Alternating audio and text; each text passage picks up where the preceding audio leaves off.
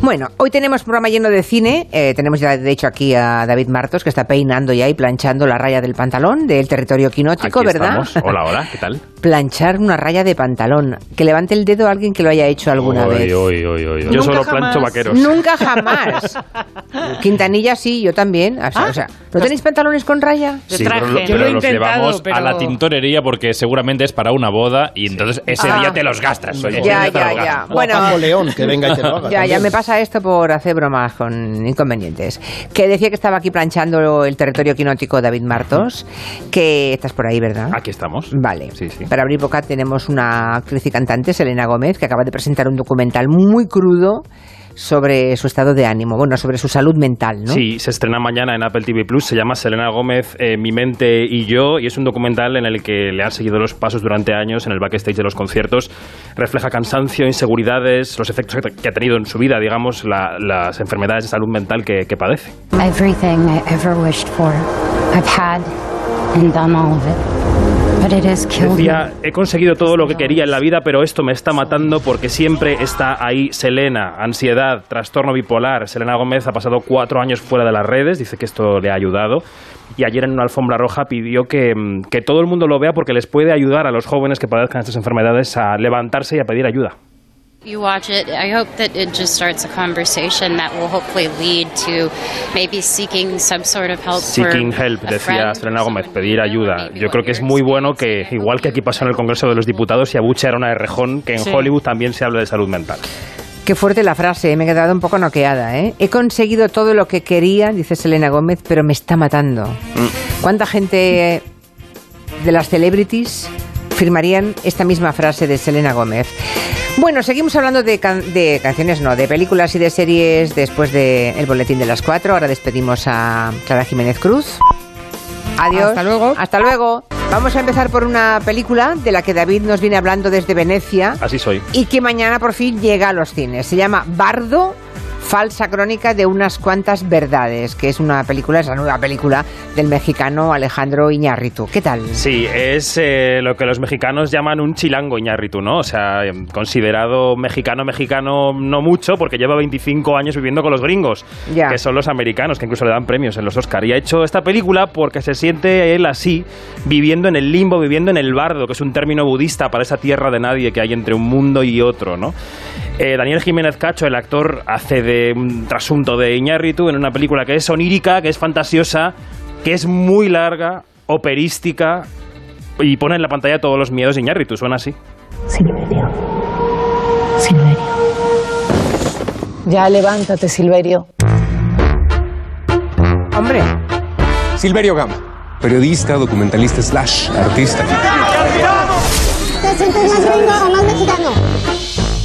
Bueno, cuando, cuando dices que es larga y operística, ¿a, ¿a qué te refieres exactamente? Bueno, es- yo la recomiendo muchísimo. Lo que digo es que dura casi tres horas, Uh. que yo pasé sin pestañear, pero sé, porque tengo ya mucha mili, que habrá oyentes que lo escuchen esto y que la vayan a ver y que luego me odien, porque Ya. es una película con la que tienes que conectar. Entonces, a mí me pareció fantástica, reflexiona sobre la realidad de México, pero eso sí, hay que verla en cine, porque luego llegará Netflix en diciembre y no es lo mismo. Hay que verla en pantalla grande, luego yo no respondo. Ahí lo. Vale, vale, vale, vale. Bueno, ¿qué más? ¿Qué más? Mm, no dejamos de repetir que 2022 va a ser un año, ha sido un año muy bueno para el cine español. Sí. Veremos el 2023 qué tal. Luego, de hecho, vamos a hablar con Leonor Wadlin de No mires a los ojos. ¿Sabes que hemos hecho de este asunto pregunta a los oyentes? Algo he oído. Sí, y em, bueno, parece que no todo el mundo vería con malos ojos tener un tío metido en un armario, aunque te espiara. A cambio, Paco León, sobre todo si eres Paco Claro, León, ¿no? A claro. cambio de que luego te friegue los platos y te ordene los armarios cuando te vas tú a trabajar, ¿no? En fin, aparte de esa peli, de No mires a los ojos, ah, de estreno tenemos la de Carra Elejalde, Sí. que pasó la semana pasada por este programa, por Gelo. Se El estrena gran así. Carra Elejalde. Eso es, es la ópera prima de Abelina Prat y por esa película Carra y también Iván Barnev, el actor búlgaro de la, de la película, se llevaron el premio a Mejor Actor Execuo en la Seminci la semana pasada. Recordamos, Carra es un arquitecto jubilado que acoge a un inmigrante búlgaro en su casa y este hombre juega muy bien al ajedrez y echan grandes partidas hablando sobre la vida. La película es muy delicada, se ve muy bien, Carra apunta a nominación en la temporada de premios, yo diría que esto está bien. Si no os habéis cansado de Halloween, Julia, yo esta semana os diría que hay que ir al cine porque llega una película de A3 Media que se llama 13 exorcismos. El diablo sabe cómo corrompernos. ¿Tú no tienes tu baño o qué? Hará todo lo posible por alimentarse de nuestras debilidades. Mañana quisiera hablar con ella para confirmar mis sospechas. ¿Sospechas? Creo que vuestra hija está poseída por el demonio. Bueno, Ojo. 13 exorcismos. Bueno, acabo de reconocer la voz del gran Pepe Sacristán, que aquí en esta peli hace de, de un cura que practica exorcismos, que aunque no se lo crean ustedes, hay curas en España que se dedican a, a exorcismo. Alguno hay, queda, claro que hay. Sí, sí, sí. Es el debut de Jacobo Martínez en la dirección de cine. Sacristán es el padre Olmedo, que yo creo que puede ser uno de sus últimos papeles icónicos, ¿no? En la gran pantalla. Padre Olmedo que da entre miedo y respetillo, ¿no? Si os gustan los sustos, pues yo creo que hay cita este fin de semana con Sacristán, que da lo que promete, promete lo que da. Es una película de exorcismos. Ya, Ese pero pe- sustos. Sí. Sí, de ir a pillar, de ir a agarrarte. A pillar cacho, dices. Claro, claro. Ya, pero- para lo que sirve el miedo. Pero también te ríes. Sí, bueno, no, en esta no. Ah, en esta reírte no. Ah, en si, esta no si te os gustan, ríes. Si os gustan las Ah, comedias vale. de zombies, eh, tenéis que ver Corten, que es una peli muy divertida, francesa, de- es falso terror, entretenido, porque es un rodaje de una película de zombies que sale un poco fatal, pero bueno. Ah, es, de- vale. es del que ganó el Oscar con The Artist, de con Michelle Hazanavicius, aquella película en blanco y negro muda que ganó el Oscar, pues ha dirigido una de zombies falsa. Ahí lo dejo, ahí lo dejo. Vale, vale. O sea, la de zombies para reír, la de corten. Sí, vale. la de pero la de, para abrazar al lado. la de 13 exorcismos no. O sea, es miedo de verdad. Vale, vale. Respingo. Pues ya está. Vale. En un momento a ver si conseguimos hablar con Elena López eh, Riera, se llama, ¿verdad? Sí. La nueva directora. Eh, ha dirigido. es esa es su primera peli, esta, ¿no? ¿El agua? Es su primera película y además consiguió que la seleccionara la quincena de realizadores en el Festival de Cannes, que es un logro además, porque siempre decimos que las historias pequeñas, locales, en los festivales internacionales tienen mucho predicamento. Es una historia sobre Orihuela, las leyendas locales de Orihuela, que dicen que a las mujeres desviadas, de mala vida, que quieren libertad durante siglos, las atraía el agua del río. Se las acababa llevando el agua, que es una metáfora muy bonita para decir que acababan yéndose del pueblo. Ya, ya, ya, ya, ya. Vale, vale. Enseguida hablamos con esa nueva directora, con Elena López Riera. Lo dicho, que también llega a los cines esa peli de la que nos habló ya David Martos en el Festival de Cannes, El agua.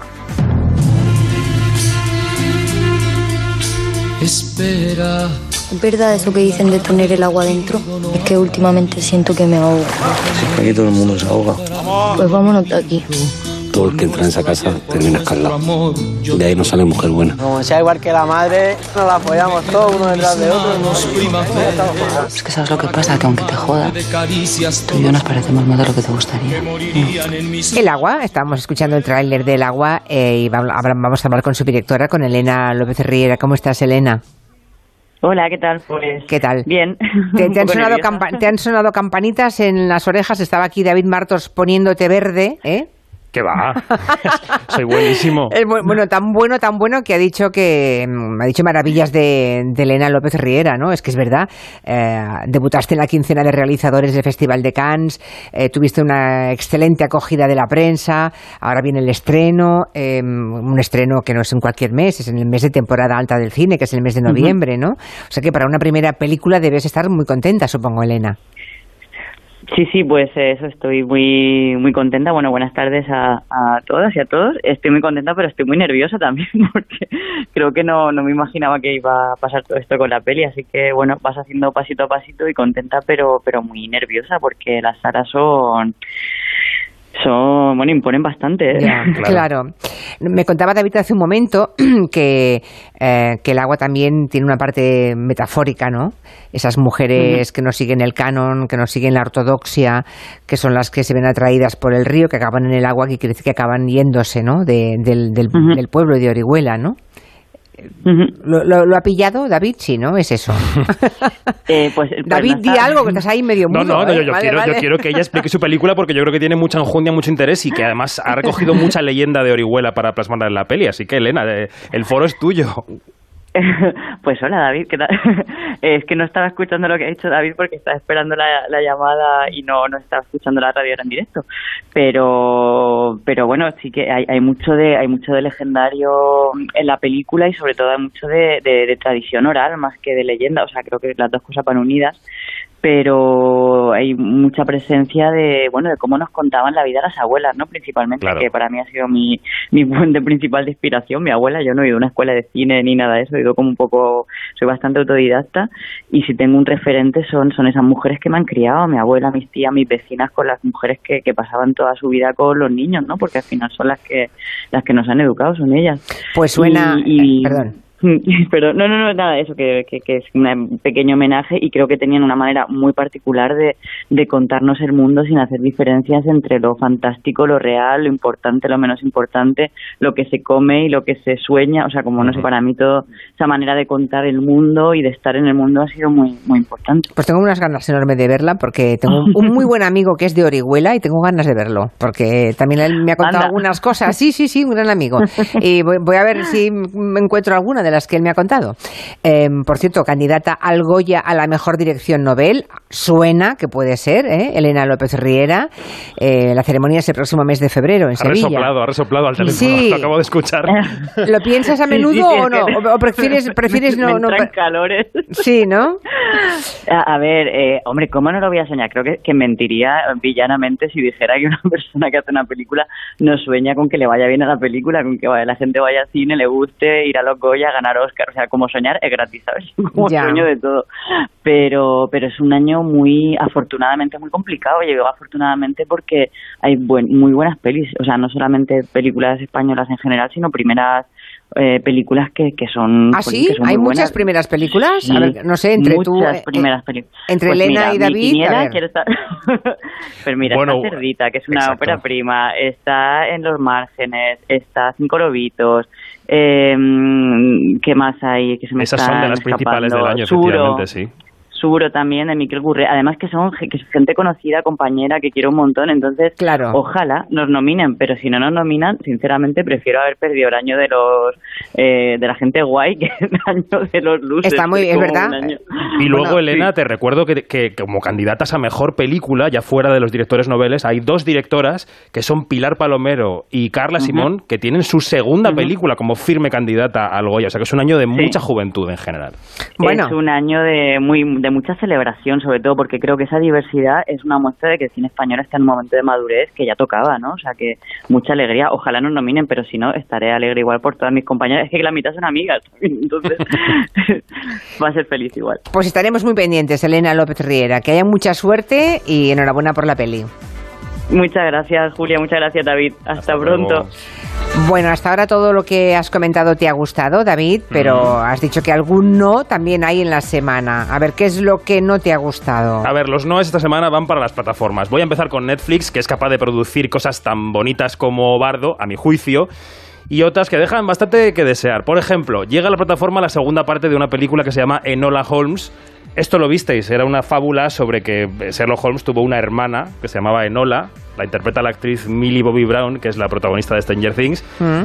Esto no hay que verlo, porque en un tiempo en el que necesitamos historias de mujeres con fuerza, con pozo, con energía, esto es un feminismo ñoño que me ha dejado muy indiferente. Así Vale, que vale, vale. Yo diría que no.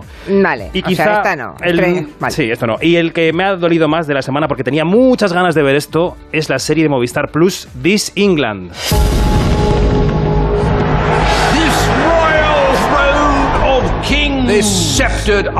Es la serie en ¿Esto la no que- es lo de Boris Johnson? Claro, en la que Kenneth Branagh se mete en la piel de Boris Johnson en su victoria electoral aplastante y luego durante lo más duro de la pandemia, cuando está tranquilamente paseando al perro y sus expertos están planeando un confinamiento.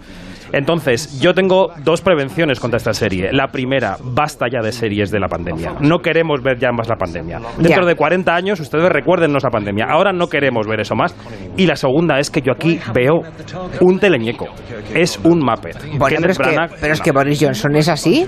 cuando hay un personaje histriónico, yo creo que hay que darle un realismo y una humanidad y no incidir en la parte más histriónica. Y aquí yo veo Vale. a Fétido Adams. ¿Recordáis Fétido Adams de la película Adams? Que está como encorvado. Pues todo Ya, no te ha gustado. Parece que no, te ha gustado, ¿eh? This England. No, bueno, no diría. No me a ver qué más nos dicen los oyentes. Espera. Hoy he visto este fin de semana dos películas y he visto una que la iba a pagar, la iba a dejar de ver, perdón, porque según empezó era parecía un musical infantil y me encantó. Y se titula Voy a pasármelo bien.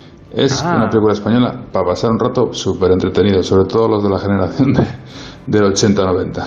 Que voy a pasar Yo me lo pasé muy bien con esa Sí, peli. voy a pasármelo No bien. esperaba gran cosa y me divertí. Sí, ha gustado muchísimo la película sobre los hombres G, rodada, por cierto, en las En calles de Valladolid.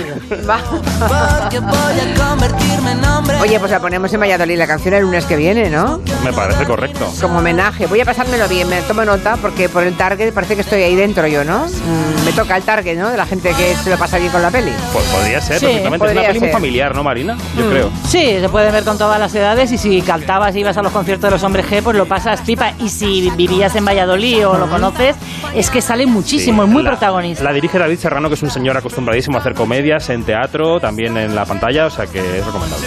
Muy bien,